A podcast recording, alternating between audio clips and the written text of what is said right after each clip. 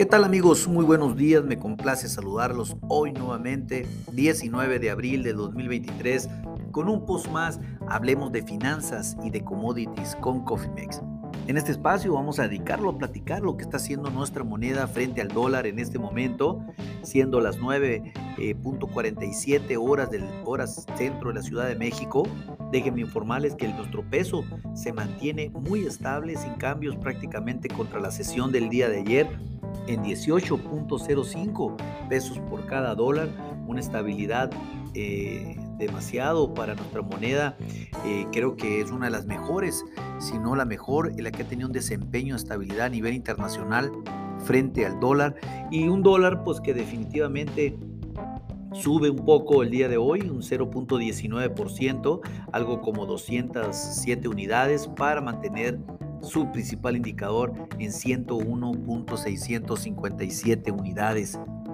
Hablemos más al detalle del peso. Déjenme informarles que iniciamos operaciones a niveles de 18.10, 18.11 pesos por dólar, con mínimos hasta 18.0350, con máximos hasta 18.14, eh, perdón, hasta 18.1533 pesos por dólar.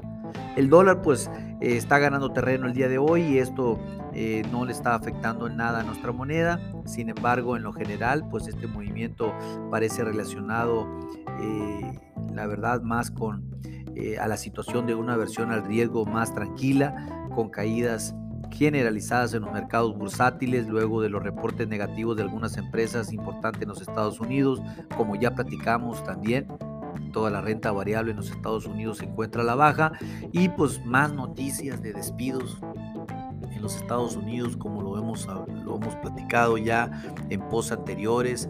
Disney, eh, Facebook continúan con grandes despidos a nivel internacional y a nivel Estados Unidos.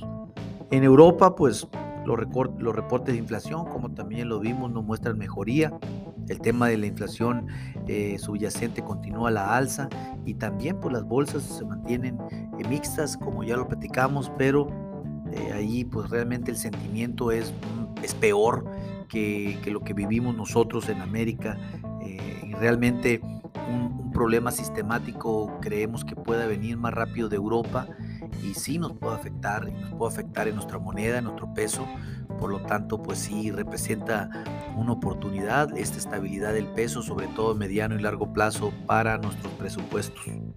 Pongan mucha atención.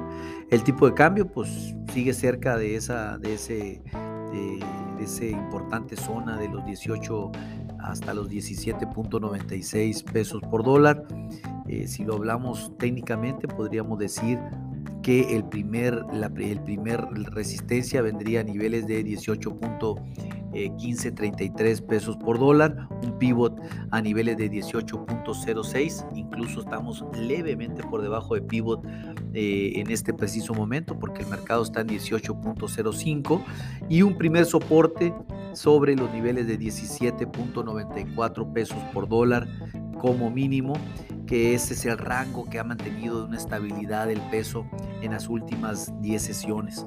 Sin embargo, pues eh, seguiremos atentos a los mercados bursátiles que reflejan mayores preocupaciones por una contracción económica que eh, sin que la inflación ceda terreno, eh, esto pues definitivamente entre más nos tardemos en darle vuelta a la inflación, pues más, más fuerza toma una posible recesión económica, no solamente en México, sino en Estados Unidos y en Europa para el segundo semestre y esto pues sí sería más catastrófico de lo que estamos viviendo y padeciendo en este momento.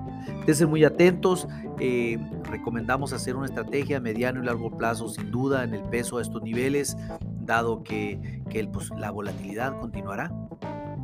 Si no cuentan con alguna estrategia, pónganse en contacto con nosotros en info.cofimex.net y con gusto podemos desarrollar un traje a la medida.